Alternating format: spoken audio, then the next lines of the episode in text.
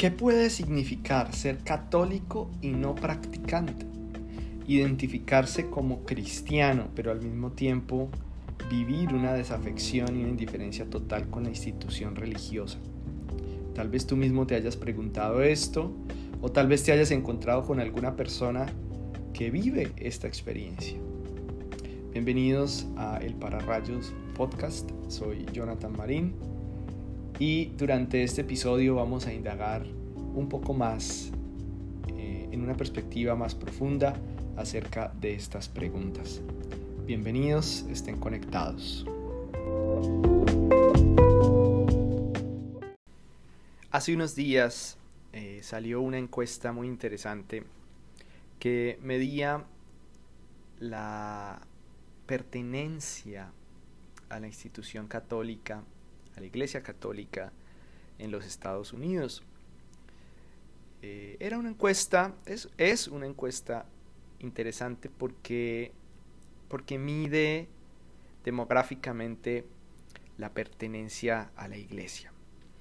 Y aquí hay algunas cifras que, que nos mueven a la reflexión.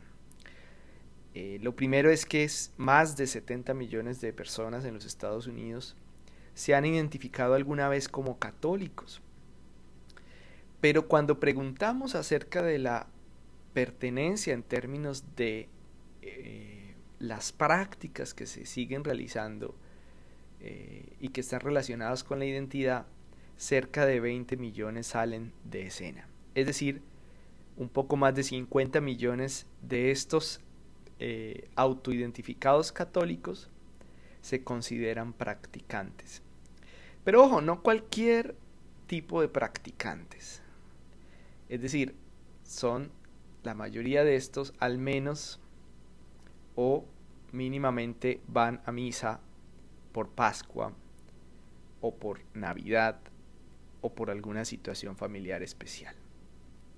Es decir, que incluso estos, estas personas que están dentro de estos 50 millones, diríamos, no hacen parte de estos practicantes católicos o de lo que nosotros diríamos dentro de la iglesia son cristianos practicantes. Qué fenómeno más interesante, ¿no? Uno se encuentra constantemente con personas que se dicen católicas, pero no practicantes. ¿Qué significa eso? Es un fenómeno que, que vemos a diario en nuestra cotidianidad. Personas que se identifican eh, como católicas que han sido criadas probablemente en sus años de niñez y en su adolescencia como católicos, pero que ya no más tienen esa relación en términos de prácticas con la iglesia. Probablemente dicen creer en Dios, pero atestiguan que la institución y el liderazgo dentro de la institución ya no es confiable ya no les parece válido o razonable. Y que pueden vivir probablemente su fe y su creencia por fuera de los límites que a juicio de estas personas eh, la institución les pone. He escogido para este podcast la imagen del árbol y del fruto hemos escuchado numerosas, numerosamente en el Evangelio esta imagen, el árbol y el fruto. El árbol bueno da frutos buenos y el árbol malo da frutos malos. Quizás esa sería una primera eh, interpretación que para mí es muy simplista de lo que sucede eh, con este gran porcentaje, millones de católicos, no solo en Estados Unidos, sino en el mundo, que se identifican católicos pero no practicantes. Una descripción que podemos hacer de estas personas es que no dan frutos buenos, que realmente no son cristianos. Y yo, vuelvo y lo digo, creo que esa es una simplificación. Creo que eso no da cuenta de toda la realidad tan compleja que ciertamente no, no se reduce pues, pues a, una situación como muy clara y distinta. Esta imagen del árbol bueno puede ayudarnos a reflexionar sobre, sobre este asunto. ¿Cuáles serían los frutos por los cuales podríamos juzgar la salud, digamos, de la fe propia o institucional? Eh, podemos decir que son los números eh, un factor adecuado, completo, que nos permita hablar del éxito de la evangelización o del éxito o el fracaso de la Iglesia Católica o de la teología? Lo digo porque cuando compartí estas cifras en mi cuenta de Twitter, que a propósito pueden seguirla, arroba jesuita Jonathan, mm, recibí numerosos comentarios en este sentido. Algunos irrespetuosos, pero en general con, esta, con este razonamiento. Es que el concilio Vaticano II, es que los teólogos, es que vivimos unos tiempos en los cuales la moral no es clara, la doctrina no es clara, hemos dejado atrás los buenos principios y por eso nos hemos alejado de Jesús y de Dios y por eso la iglesia está fracasando, es un barco que está haciendo aguas y tenemos que volver a las tradiciones antiguas, etcétera, etcétera. Parecería ser, ese es un primer eh, comentario, que los números nos dicen algo del éxito de la iglesia. Y por supuesto, no estoy aquí para negar el hecho de que quisiéramos ver nuestras iglesias llenas, de que quisiéramos ver las bancas de nuestros templos eh, con una comunidad vibrante que cree eh, en, su fe, que cree en Dios, que cree en su pertenencia a la comunidad cristiana y que, y que demuestra ello, demuestra todo esto en su asiduidad a los, en los sacramentos, eh, en su capacidad de relacionarse con otros, con otras, en su apertura a la experiencia comunitaria. ¿Quién, ¿Quién no quisiera eso en la iglesia? Por supuesto.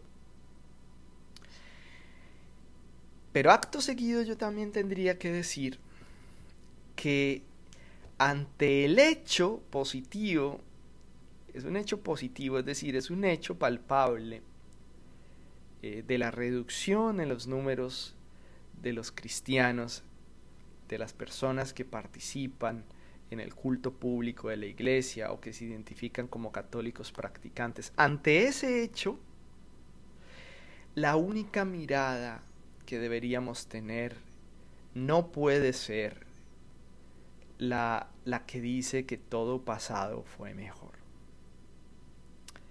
Yo creo que cuando caemos en, en esa clase de comentarios, en esa clase de reducciones y simplificaciones, pues estamos negando la posibilidad que está inscrita en la misma crisis de fe.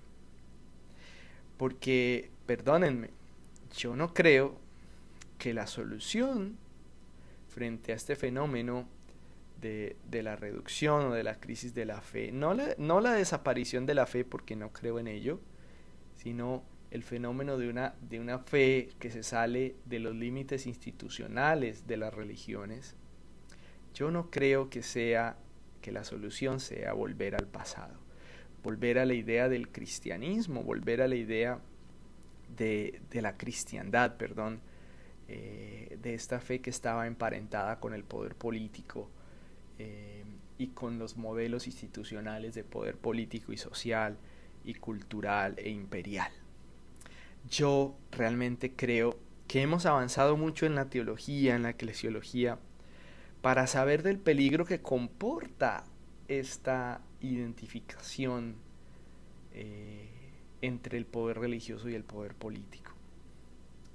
Hemos ganado en libertad, en libertades, en la comprensión de que, incluso teológica, de que la libertad religiosa hace parte de la dignidad de los seres humanos. Y que sí, dentro de esa posibilidad de la libertad, pues también está la posibilidad misma de, del ateísmo eh, o del agnosticismo o de la indiferencia religiosa. Pero lejos de ser una cosa negativa, yo sí considero que es algo positivo, en el sentido de que quien pertenece o quiere pertenecer a la iglesia, a una determinada fe o tradición religiosa, pues lo hace en términos de convencimiento personal y, y comunitario. Digo entonces que los números nos sirven como una variable dentro de un examen más complejo y más general sobre el estado de la iglesia y de la fe. Es una variable más. Y aquí va otra reflexión. ¿Por qué digo que afirmar simplemente la crisis es también evadir la responsabilidad. Porque fíjense que cuando el Concilio Vaticano II, en su constitución sobre la Iglesia eh, y sobre la Iglesia en el mundo de hoy, la constitución pastoral Gaudium et Spes, cuando el concilio trató el tema del ateísmo, ustedes lo pueden encontrar en el número 19 de esa constitución, eh, número 19, número 20, número 21, lo pueden leer. Cuando el concilio retoma ese diálogo con el ateísmo, reconoce que por naturaleza el ser humano es invitado al diálogo por Dios, con Dios. Porque el ser humano y la realidad entera existe simplemente por ese milagro del amor creador de Dios. Y por eso cuando tratamos del tema del ateísmo, estamos hablando de realidades muy diversas. Porque efectivamente no estamos hablando de, simplemente una negación de Dios, porque sí, o de una actitud anticlerical o antiinstitucional, sino que comporta realidades muy diversas, ¿no? Y lo que me parece más interesante es que incluso dentro del número 19 de Gaudium et el concilio entiende que dentro del origen del ateísmo y de la indiferencia ante la religión, dice, y cito, pueden tener parte no pequeña los propios creyentes. En cuanto a un descuido de la religión, de la educación religiosa, o una exposición inadecuada de la doctrina, o incluso los defectos de su vida religiosa, moral y social. Todas estas cosas, termino ahí la cita, han velado porque, porque se oscurezca la experiencia de fe y de religión. Entonces yo sí creo que la reflexión nos tiene que llevar a reconocer nuestro papel en medio de la crisis, a reconocer que cuando juzgamos los números no tenemos que salir un poco de esas de esos lugares comunes que nos que simplemente afirman la crisis pero que no nos comprometen. ¿Cuál es nuestra responsabilidad? Yo que soy cristiano, yo que soy cristiana, ¿cuál es mi responsabilidad? ¿Y cuál es mi papel? Y en términos generales, ¿Cuál es mi testimonio? O sea, la primera aproximación no puede partir desde la consideración de lo bien que estoy yo frente a lo mal que están los demás. Es más bien, lo digo así, comprender, poder comprender qué ha pasado y cuál ha sido, como digo, mi propia responsabilidad. Y como digo, por supuesto que queremos ver iglesias llenas. Los frutos buenos de este árbol, por supuesto, tienen que verse en términos de asistencia. ¿Quién no quiere eso? Pero ese sería solo el criterio. No hay allí al final una falta de confianza en Dios y una idolatría de nuestra idealización sobre la iglesia y sobre cómo ella supuestamente debe ser. Por supuesto, el anuncio, el anuncio debe verse en el testimonio de una asamblea que vibra con el Evangelio, que crece en su fe. ¿Quién no quiere esto? Pero a lo mejor se trata de ir más allá y, como digo, reconocer que Dios obra en todo y en todos, como dice Pablo. Y que si somos fieles, si somos realmente fieles a este anuncio, vamos a tener que reconocer que Dios puede obrar y obra verdaderamente de modos solo conocidos por Él en todos, en toda la realidad. No importa religión, raza, cultura, estrato social, orientaciones sexuales y un largo, largo etcétera. ¿No crees esto? Si creemos en Dios, si realmente nuestra fe está en Dios, pues vamos a tener que acoger el hecho de que a lo mejor Dios nos habla incluso en la realidad de quienes no se acercan a nosotros por X o Y razón. Y esto porque yo me acuerdo de una, de una famosa frase de Thomas Merton, este famoso autor espiritual en Estados Unidos, que decía algo así, dice, los demás no son enemigos de Dios simplemente porque yo no los comprenda o porque abiertamente sean enemigos míos. No son enemigos de Dios simplemente porque sean enemigos míos. Eso sería hacerme un Dios a mi imagen y semejanza y, y de eso no se trata la doctrina de la creación. Y entonces cuando hablamos de frutos buenos vamos a tener que hacerlo de una manera más compleja diríamos, no solo la asistencia y la pertenencia institucional es el fruto bueno. No solo. El camino hacia la luz toma diversas características como diversos son los caminos, las personas y las culturas. Parece complejo, pero si no lo decimos de este modo, ¿no sería comprometer la misma realidad de Dios? la afirmación y la experiencia de la salvación universal en Cristo? ¿No sería comprometer eso? Al final, como dice el Concilio Vaticano II, la Iglesia es sacramento de esta realidad que es mayor a ella en términos institucionales. Es sacramento de esa salvación universal en el amor. Nosotros estamos al servicio de esa experiencia del amor, que es salvación y plenitud del ser humano. La gran pregunta es si lo seguimos siendo.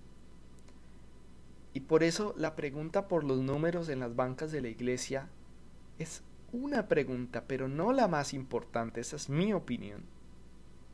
¿Por qué no tener la humildad de reconocer nuestro lugar Así en este momento ese lugar sea pequeño y mísero. Ser sacramento no es precisamente eso, ser símbolo, ser signo puesto en lo alto. Ser sacramento en todo caso no significa ser el tribunal inquisitorial de los pueblos o de las culturas.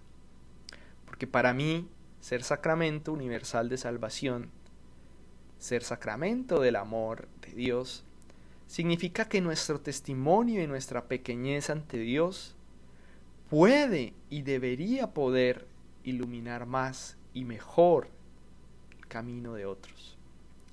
Porque al final, como alguien muy sabio decía, la mejor religión es la que puede hacerte más divino. Y hacerte más divino no va por otro lado a hacerte más humano.